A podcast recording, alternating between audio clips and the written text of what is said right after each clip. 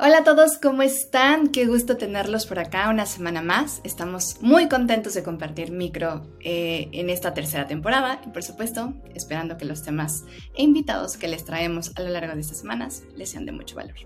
El día de hoy hablaremos de madurez digital y sus diferentes etapas. Eh, vamos a explorar acerca de las características de cada una de estas etapas, por qué son importantes tenerlas como partida y por qué también es importante que tengamos eh, un norte para que ayudemos a, una mejor transformación de nuestra estrategia digital. Eh, si eres de los que últimamente se han preguntado qué sigue o hacia dónde debería ir con mi estrategia digital, no te desconectes porque esto se va a poner buenísimo. Y ahora sí, sin más, comenzamos. SEO digital, tecnología, negocios, marketing online, expertos y mucho, mucho más. Un espacio pensado para ayudar a dueños, directores y gerentes de marca a tomar mejores decisiones. Conduce Luis Vadillo, Cristina Pineda y Andrés Costes. Patrocinado por MSK, expertos digitales. En 1982 nació Adobe Systems Inc., creada por Chuck Geschke y John Warnock, dos antiguos trabajadores de Xerox. En el 87, Warner, inspirado por el deseo de ayudar a su esposa, que era diseñadora gráfica, junto a su socio, presentó al mundo Adobe Illustrator, que resultó ser una revolución para las artes gráficas, permitiendo fácilmente llevar los diseños de la computadora al papel. Un año más tarde, Adobe agregaría a su catálogo el famoso Photoshop, que permitió agilizar y simplificar la edición y retoque de fotografías. Si bien ya existían otros programas destinados para la edición gráfica, Adobe comenzó a pensar en la integración de los programas, lo que cambió el concepto de calidad y complejidad en la creación de imágenes, inaugurando igualmente nuevos hábitos de edición integrada. Con el paso del tiempo, Adobe siguió creciendo, mucho gracias a la compra de otras empresas como Aldus o Macromedia. Y uno de los grandes aciertos de la empresa fue no solo incrementar la cantidad de programas, sino poderlos integrar entre sí. Para el año 2005 se lanzó el primer Creative Suite, armada con un numeroso abanico de aplicaciones y sistemas que iban desde diseño gráfico, editorial, web, además de multimedia, edición de audio y video. Todo integrado para un trabajo creativo diseñado que funcionara entre sí. Así, existió hasta que fue sucedido por Adobe Creative Cloud, este cambio sería una de las decisiones más relevantes en la historia de la compañía, ya que antes los usuarios compraban licencias de software, pero desde la aparición de Creative Cloud, Adobe trabajaría con un servicio de suscripción mensual o anual en la nube. Y al vencerse esta suscripción se, se perdía el acceso a los servicios de la compañía. Aunque este cambio creó inicialmente un poco de molestia entre los usuarios, cinco años más tarde de su implementación, Creative Cloud conformaba más del 80% de los 7.300 millones de dólares que la empresa facturó anualmente. Y un par de años después, la cantidad subió a una facturación anual de 11 mil millones de dólares. Adobe nos muestra que evolucionar es un proceso y ciclo continuo de mejora, donde por más grande que parezca una marca o empresa, siempre será necesario analizar el lugar y momento de la organización, para decidir hacia dónde evolucionar, más allá de productos o tecnologías. Qué interesante proceso de evolución y qué tema tan candente el día de hoy traemos a la mesa acerca de la madurez digital. Yo no ubicaba este tema de, todos, he sido usuario de algunos de estos software de, Adobe, pero no ubicaba todos estos datos que nos compartes, querido Andrés, en el dato curioso sobre, sobre cómo se fue migrando todos los sistemas a la nube y todos estos procesos cloud.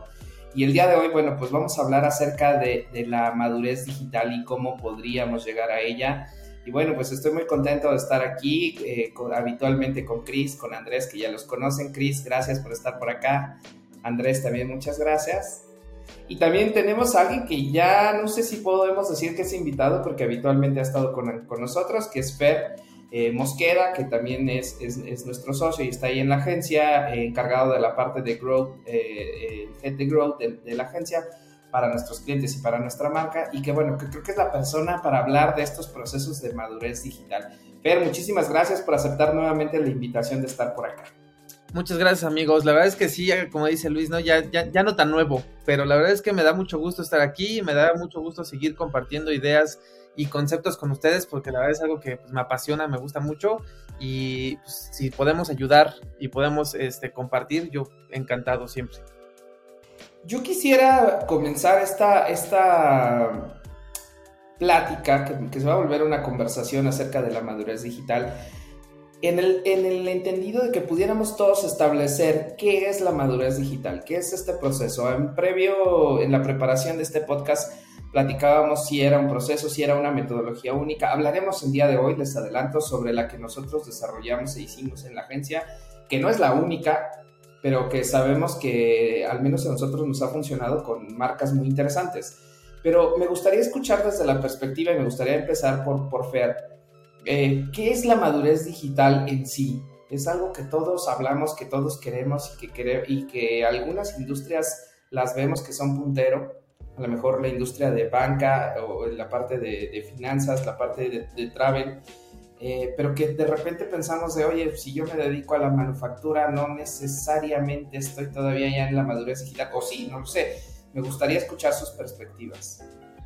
Es una, es una pregunta bien interesante que, como decías Luis, podemos abarcarla desde distintos puntos y desde distintas ópticas, pero yo veo la madurez, esta parte de la madurez digital es un, un termómetro, una hoja de ruta, desde mi perspectiva porque muchas veces cuando platicamos este, sobre alguna estrategia o algún punto hacia donde queremos desarrollar cualquier cosa con alguna marca, muchas veces hace falta pensar de, o sea, ¿para qué lo voy a ocupar?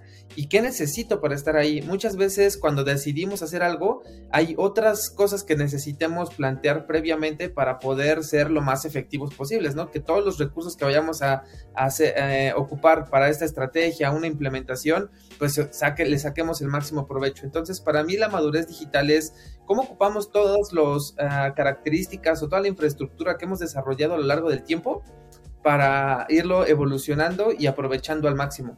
Entonces es, es como parte de crecer, ¿no? Como parte de, de hacer eh, que las cosas vayan eh, usando, o sea, lo que yo aprendí ayer o antier o el año pasado, lo ocupo hoy, ¿no? Y es algo que de alguna forma se queda en, lo que yo soy como persona y creo que así lo podemos ver en la marca, ¿no? O en, en el ecosistema de las marcas es que has construido a lo largo del tiempo dónde estabas y hacia dónde estás ahora y hacia dónde quieres llegar. Y a partir de esta perspectiva poder generar distintos indicadores que nos permitan pues, marcarnos una ruta, que creo que eso es lo interesante de esta, de esta metodología que, o de esta matriz que desarrollamos, porque al final, como decías Luis, no es la única, no es que sea la más grande, pero al final creemos que es a lo que a nosotros nos ha resultado lo más efectivo.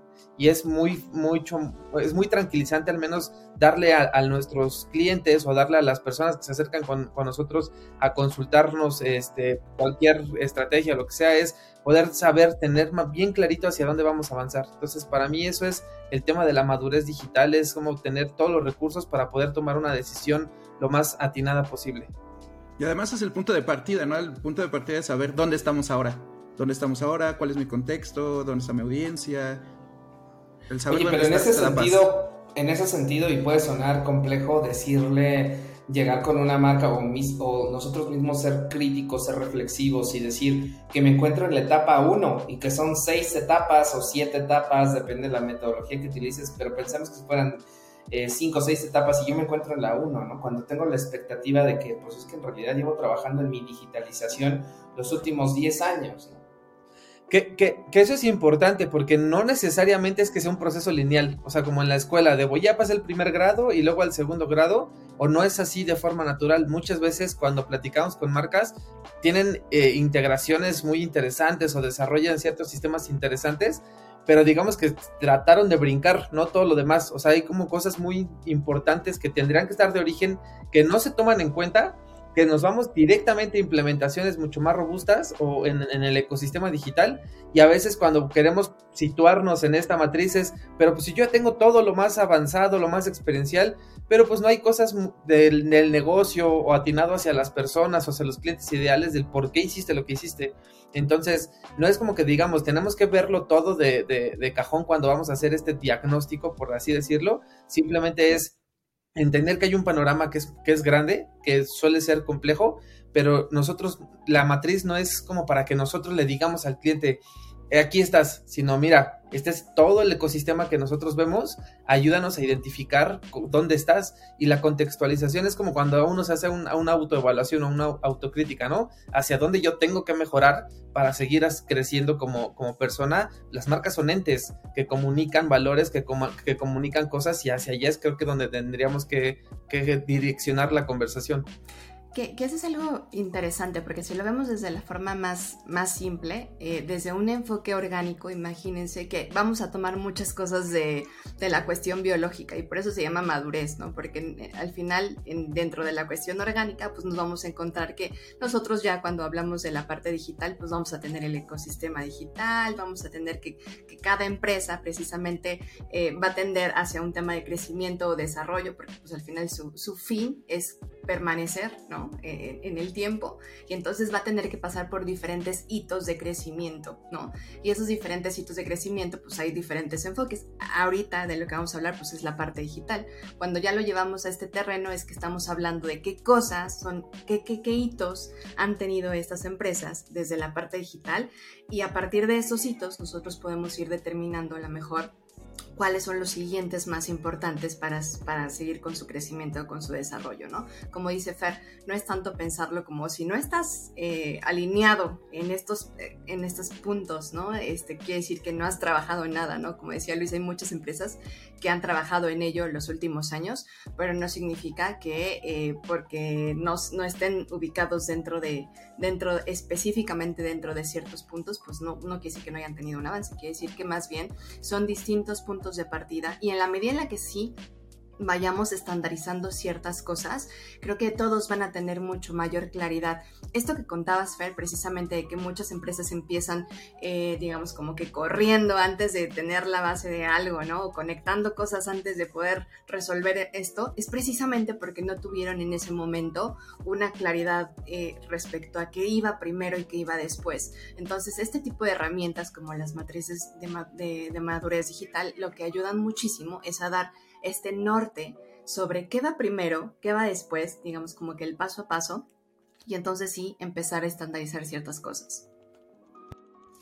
Y me parece interesante destacar que eh, la madurez no solamente viene a través de procesos de adquisición de herramientas.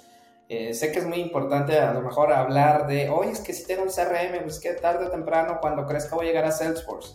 No se trata de que la madurez implique comprar herramientas, la madurez implica procesos de integración de unidad de negocio, alinear los objetivos digitales con los objetivos de marca, de empresa y, e incluso creo que esta cabida a un, a un podcast, eh, a un episodio de este podcast que, donde hablamos de las tres verticales que nosotros utilizamos como nuestra metodología, el MSK Thinking, que tiene que ver con la parte de los medios, las personas y el negocio estos tres puntos de convergencia. Y creo que hemos hablado de esta importancia de medir, de, tratar de marcar esa hoja de ruta y creo que eso queda lo suficientemente claro. Si les parece, me gustaría que me cuenten acerca de la matriz que nosotros proponemos y que por cierto está disponible en, en, la descripción donde quiera que escuches este podcast de SEO Digital. Vamos a dejar un link disponible para que descargues completamente sin costo, sin registrarte, sin nada. O sea, bajes, le piques y bajes la matriz de madurez digital. Está disponible para que la puedas ver, la puedas conocer. Es una hoja de ruta que nosotros proponemos. Pero me gustaría que me cuenten cómo llegamos a esta hoja de ruta, que le cuenten a nuestra audiencia cómo llegamos a esta hoja de ruta y, ya me contaron para qué sirve. Ahora que me cuenten cómo podemos hacer este proceso de evaluación y qué significa cada una de estas cosas está, está, esta pregunta está bien padre, ¿no? Porque de repente cuando volteamos a ver, ahorita que decías, ¿y cómo surgió? ¿No? Te, empezamos a recordar esa, esas cosas. Y yo creo que lo primordial es de cómo surge es cómo ayudamos a, a, ser más ágiles en la resolución de situaciones, ¿no? Creo que eso es algo bien importante.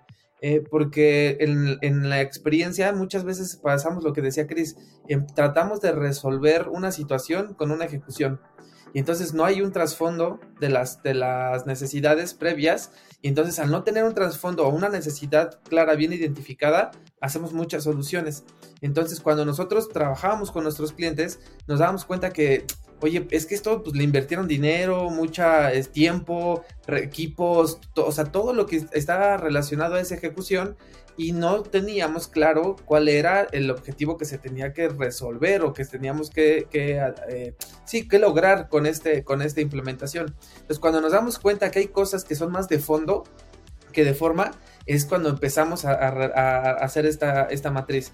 Porque lo que decía Luis, las, las plataformas o esta parte tecnológica es la forma en la que vamos a darle seguimiento a la sustancia de nuestro negocio. Entonces, lo primero que pensamos es cómo le damos fondo a todo este ecosistema, a todas estas herramientas que cada día hay más y va a seguir habiendo más, pero ¿cómo hacemos para darle fondo? Entonces, basado en una metodología que Chris ya nos había explicado en algunos otros episodios, eh, seleccionamos nuestras tres verticales, que son los medios, las personas y el negocio definiendo cuáles eran los puntos más importantes de cada uno y empezando a darles una, evolución a cada uno. Ahora sí, de forma un poquito más horizontal, cómo pudimos llevarlos de, la mano en, cada una de esas verticales y eh, llevándolo un tema de profesionalización desde una parte muy eh, inicial, digamos, hasta llegar a un punto más experiencia. Eh, ya me trabé. De experiencia, pues. De experiencia. Cris, ¿y cuáles, cuáles son esas cinco etapas? ¿Cuáles son esos cinco niveles de que tanto hemos hablado?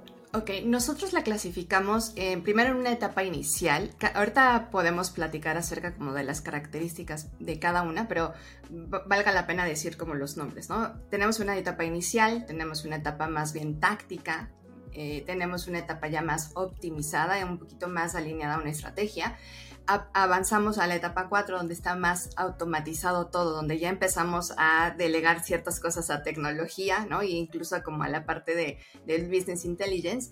Y hacia la parte experiencial que decía Fer, tiene que ver justamente con ya cuidar más los detalles hasta personalizados, más hablarle al, al, usuario eh, pues a lo, a lo, largo de todos los puntos de contacto de su experiencia, pero ya eh, pues prácticamente asegurando su satisfacción a nivel experiencia total. Yo te quiero hacer una pregunta sobre estos cinco etapas, inicial, táctico, optimizado, automatizado y el avanzado o el eh, experiencial. Sonaría que yo quiero estar en el, en el, quinto, en el avanzado. Eh, ¿Es siempre el fin último llegar a ese quinto? ¿Y cuánto tiempo me tomaría llegar a ese, a ese quinto, a ese avanzado? No necesariamente, fíjate. O sea, creo que ahorita Fer explicaba un poco el origen de esta, de esta matriz, pero vale toda la pena contar que, por ejemplo, cuando un cliente se acerca con nosotros, la mayor parte de las veces pues tiene un objetivo, pero también tiene ciertos síntomas al respecto de eso. Y cuando nosotros ya nos ha tocado, es como, siento un poco que es como los doctores cuando ya ven muchísimos casos del mismo, empezamos a, hacer, empezamos a identificar patrones. Y esos patrones, de alguna manera, se empiezan a volver estas etapas en donde ya podemos identificarlas. Ya llega un cliente con nosotros y dependiendo de los síntomas que tiene, podemos definir y decir, claro, tú estás en este punto de partida. Lo siguiente para ti podría ser este. Pero tienes mucha razón, Luis, en decir, efectivamente, no necesariamente todas las marcas tendrían que llegar como hasta el punto 5. Depende mucho de sus objetivos de negocio y de hacia dónde va o quiera ir esa marca. Pero creo que lo importante, a, mí siempre me ha gustado decir que es una, una, suerte como de estos mapas que nos encontramos mucho en, en, este, en parques de diversiones o incluso en hospitales, donde sea, que dice, usted está aquí, ¿no? ¿A dónde quiere llegar? A mí me gusta mucho ver la matriz de esta forma, porque entonces tú te ubicas y dices, ah, si, yo estoy aquí, ¿a dónde quiero ir? ¿A qué punto quiero llegar? Y entonces esta matriz nos permite eh, tener, como dice Fer, esta hoja de ruta y decir, si yo quiero caminar para acá, entonces tengo que poder pasar por estos pasos, ¿no? Si quiero caminar por acá, entonces tengo que poder pasar por estos pasos. Que no significa que donde estés no seas exitoso y regreso al ejemplo que nos planteaba Costes de Adobe mientras Adobe ya estaba vendiendo Photoshop a lo mejor a través de CDs y claves de, activación, estaban en un proceso entre optimizado y automatizado, pero no estaban en uno avanzado y de experiencia. Quisieron llegar ahí y hasta la propia comunidad le causó fricción. Ahora es una parte importante y sustancial de sus ingresos y ahora nosotros mismos no imaginaríamos el mundo tratando de ir a conseguir un software en un CD porque ya cambió la tecnología, ya la velocidad de Internet es otra. Entonces también en algunos puntos puede ser muy exitoso, pero quizá ni la tecnología esté disponible para estar en el proceso 100% avanzado y 100% automatizado. que es un punto muy importante porque al final también nos damos cuenta que esto tiene que ir, digamos, evolucionando conforme también el ecosistema vaya evolucionando. Seguramente después van a venir algunos otros aspectos que también deban estar dentro de esa parte de la madurez que todavía no se, todavía no se descubren porque a lo mejor estamos hablando de que en algún punto va a haber un, una etapa donde ya todo sea, no sé, este, inteligencia artificial o qué sé yo, ¿no? pero ahorita creo que podamos encontrarnos con estos patrones que nosotros pues ya nos ha tocado eh, ya nos ha tocado eh, enfrentarnos con y de alguna u otra manera pues son puntos de partida que nos han llevado a ayudar a las empresas a irse desarrollando, creciendo. Este simil que hace Chris, es, este simil que hace Chris de usted está aquí, es la parte importante y destacar que ya que llegaste a un punto no quiere decir que tu contexto no se vaya a mover, los contextos tecnológicos, los contextos sociales, económicos, etcétera, se van a mover y necesitamos tener un equilibrio entre un mapa y un saber dónde, dónde estamos y pero que sea flexible, ¿no? Es también esto es lo importante.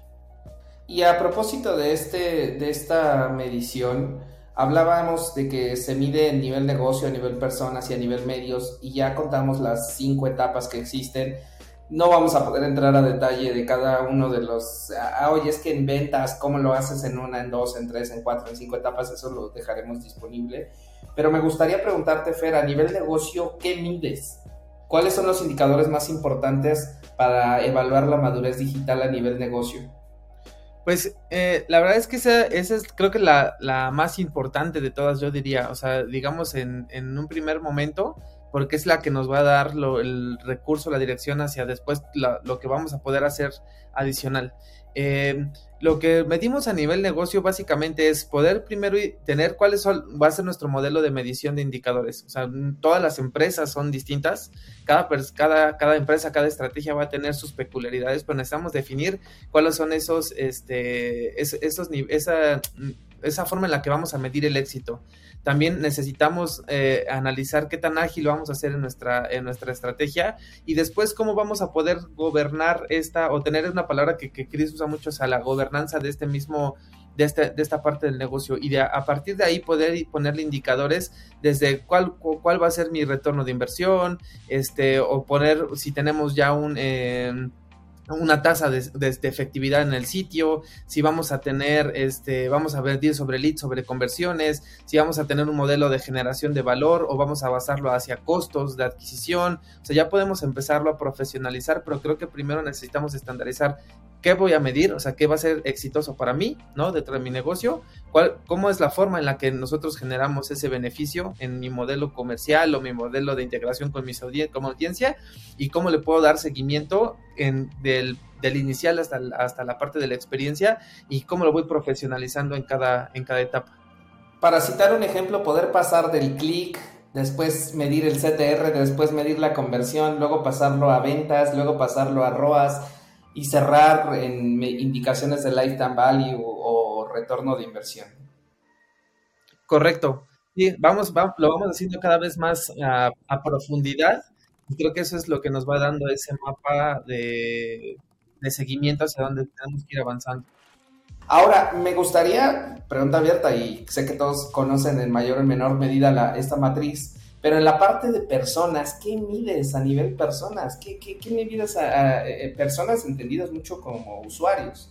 Eh, ¿Qué es lo que se mide en esta matriz de madurez digital? ¿Qué es lo que evaluamos? Y pregunta abierta, ¿quién dice yo? Bueno, a ver, a nivel personas, em, nosotros lo que oh, vamos a estar evaluando mayormente en estas cinco etapas va a ser la parte de user experience evidentemente es una de las cosas más importantes. La comunicación, muchas veces tenemos cosas desplegadas como marca hacia, hacia afuera y no, es, no, no sabemos exactamente qué mensajes estamos dirigiendo por qué canales, entonces la comunicación también se evalúa.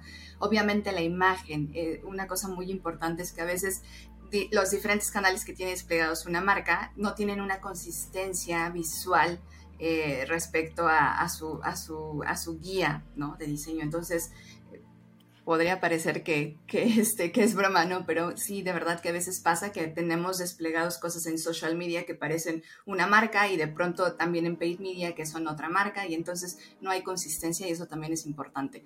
Desde luego los contenidos, qué contenidos estamos desarrollando y en qué, en qué canales para qué segmentos, sobre todo para qué segmentos, qué tipos de audiencias estamos ahí tratando de alcanzar y qué características tienen. Y desde luego el tema de la personalización, es decir, qué sabemos acerca de estas personas y cómo vamos a empezar a adecuar la comunicación, los contenidos y toda la parte de la imagen respecto a lo que sabemos de esas personas. Pero es sumamente importante creo que vale toda la pena decirlo antes de pasar a la tercera parte, es una de las cosas que más me gusta de esta matriz digital, es que cuando ustedes evalúan la, mayoría de las matrices que hay hoy en día en el mercado donde ustedes pueden acercarse y evaluar, siempre se van a basar solamente a la parte de, medios solamente te dicen, ah, tu sitio está en este nivel y le falta esto, y entonces siempre se, van como mucho más a la parte técnica. Algo que me gusta muchísimo de esta matriz que logró integrar el equipo es que evalúa tres aspectos sumamente importantes que se van a, entrelazar a lo largo de todo el despliegue de una estrategia y que tienen que ver desde la parte del negocio que ya contó Fer, ahorita el conocimiento de las personas y ahorita este, que nos cuente costes un poquito más acerca de la parte de medios, pero estamos evaluando tres aspectos sumamente importantes, incluso eh, hablando más allá de, del despliegue de la gobernanza que se va a tener de toda esa estrategia a lo largo del tiempo. Y creo que eso sí yo no lo he encontrado en alguna otra matriz eh, y es me parece muy, muy importante que, que, lo rescatemos acá porque estamos analizando más allá de lo que solamente es la primera capa. A propósito de ese punto que acertadamente dices, Chris, que se entrelaza, pues justamente los medios per se parecería que están desconectados en muchos otros lados con el negocio. Y nosotros consideramos que un indicador de negocio pasas de la evolución y hacíamos la analogía del click al lifetime value. Parecería que estamos hablando lo mismo y parecería que es medios pero creo que hay que elevar la discusión y subirlo a que esos son indicadores de negocio. La parte de medios, y ahí sí cedo la palabra a mi querido Andrés, Andrés Costas, para que nos pueda contar qué cosas medimos dentro de, medios, a grandes rasgos totalmente. No, no, no vamos a hacer las, las cinco etapas. Sí, aquí a grandes rasgos y lo genial de, de esta matriz es que se entrelaza. Se entrelaza las personas, los negocios y los medios, como ya lo habíamos dicho. Y aquí recuerdo una de las palabras en, uno de los episodios anteriores de, Luis que decía la diferencia de ser anuncieros. Es decir, hablar de medios no es solo de hablar de, hablar de anuncios que viven eh, aisladamente. Entonces, uno de los puntos es partir desde estás midiendo, qué estás midiendo, cómo lo estás midiendo, pero también cómo se integra, cómo se integra todo en, dentro y no solo los medios pagados, ¿no? Y no solo los medios pagados, claro. Exactamente no son los medios pagados, entonces cómo se integra. Y se los doy a quienes nos estén escuchando, piensen ustedes en cómo, cómo se están desplegando sus, sus esfuerzos y qué tan aislado está. Ah, nos habló un influencer que hizo este esfuerzo. Ok, ¿cómo se integra ese esfuerzo al resto de tu ecosistema? Entonces aquí es la integración de todos estos medios, tanto propios, eh, pagados, ganados, y cómo funcionan estos medios impactando a las personas y creando y construyendo hacia el negocio. Entonces, todo se entrelaza. De hecho, esta, o sea, si lo vemos en un, en un, digamos, en una frase, o sea, la matriz nos va a ayudar a identificar, dependiendo qué tan tanto hayamos adaptado la tecnología en este tema digital, nos va a ayudar a, a, definir qué quiero lograr, ¿no? Dentro de mi negocio, o sea, qué quiero lograr, a quién quiero alcanzar, que son el tema de las personas, y cómo lo voy a lograr. O sea, en el, eh, ahí es donde entramos en la parte de los medios y podemos ver toda la diversificación de lo que vamos a tener. Cuál va a ser nuestro, nuestro plan de medios, si vamos a tener el, el embudo cubierto de inicio a fin, cuáles van a ser las tácticas que vamos a aventar para cada uno, qué necesitamos poner atención en cada, en cada parte, ¿no? Y evidentemente conforme vayamos evolucionando vamos a tener que ir teniendo algún, necesitamos tener algunas consideraciones respecto a cada, a cada parte de esta, de esta evolución, pero, pero creo que si lo podemos simplificar es eso, ¿no? O sea, ¿qué voy a lograr? Es lo que quiero que pase en mi negocio. ¿No? ¿A quién, ¿A quién le quiero hablar o quién es esta parte fundamental que son las personas con las que va a tener contacto mi marca y después cómo voy a llegar a ellas? Así lo podríamos ver en la parte de los medios, ¿no? Y con todo, digamos, lo estoy simplificando así a, muy poquitas palabras, pero al final creo que eso, si lo ponemos en un contexto muy puro y muy crudo, eso es lo que tendríamos que enfocarnos y al final si nos ponemos a pensar Eso es lo que queremos hacer en cualquier estrategia. Lo que sirve esta matriz es darnos una guía y no empezar desde cero, decir, híjole, ya tenemos ahora nuestra, nuestra marca, nuestra empresa, nuestro producto. Ahora, ¿qué, ¿por dónde empiezo? ¿Qué necesito hacer? Creo que esto es lo que, lo que ayuda mucho a la matriz a tener una guía, ¿no? De, no empezar de cero y decir, pues que no sé por dónde iniciar. Es un camino que, si bien no es perfecto, podría, ayudarnos a, a tener esa, ese foco, ¿no? De crecimiento. A manera de conclusiones, me gustaría ir cerrando este capítulo como ya habíamos adelantado, esta matriz está disponible para que la descargues, la consultes y si quieren acercarse con nosotros para poder establecer las, las formas de realizar una evaluación, un assessment y poder ver en dónde estás y hacia dónde vas, lo pueden hacer. Eh, pero me gustaría ir cerrando con algunas conclusiones y ahora les voy a robar la palabra para, para decirles que para mí por qué es importante y qué es esto, lo que tiene que llevarse la alta dirección de las empresas de la madurez, de la matriz de madurez digital, me parece que es una evaluación que permite analizar qué tanto permea la tecnología al negocio a través de la comunicación. Y nos permite esa, ese, ese conocimiento que tanto ha permeado la tecnología, nos permite saber no solamente en dónde estamos y a dónde vamos, sino evaluar y retar nuestra industria en el sentido de dónde podríamos estar inspirándonos en otras industrias.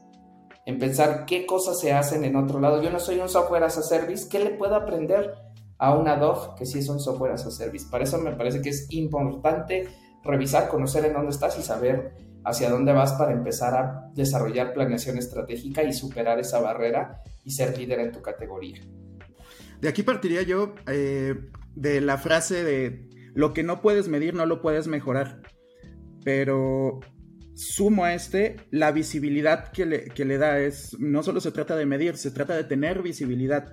Entonces, esta matriz es visibilidad de dónde estamos y esa visibilidad nos puede dar una paz organizacional, en cierto sentido, cuando de repente empezamos a escuchar estas palabras como omnicanalidad, hay que estar en omnicanalidad, mi marca ya está en omnicanalidad, y es de, ok, tranquilo, regresemos a la, a la matriz de madurez digital, veamos dónde estamos y hacia dónde, hacia dónde quiero, quiero construir. Entonces, para mí el valor más importante es la visibilidad y, eh, la visibilidad y la integración de estas tres partes para que no tengas, y lo conecto con este otro episodio de miopía, de, ah, solo me enfoqué en medios, pero descuidé a las personas o descuidé al negocio.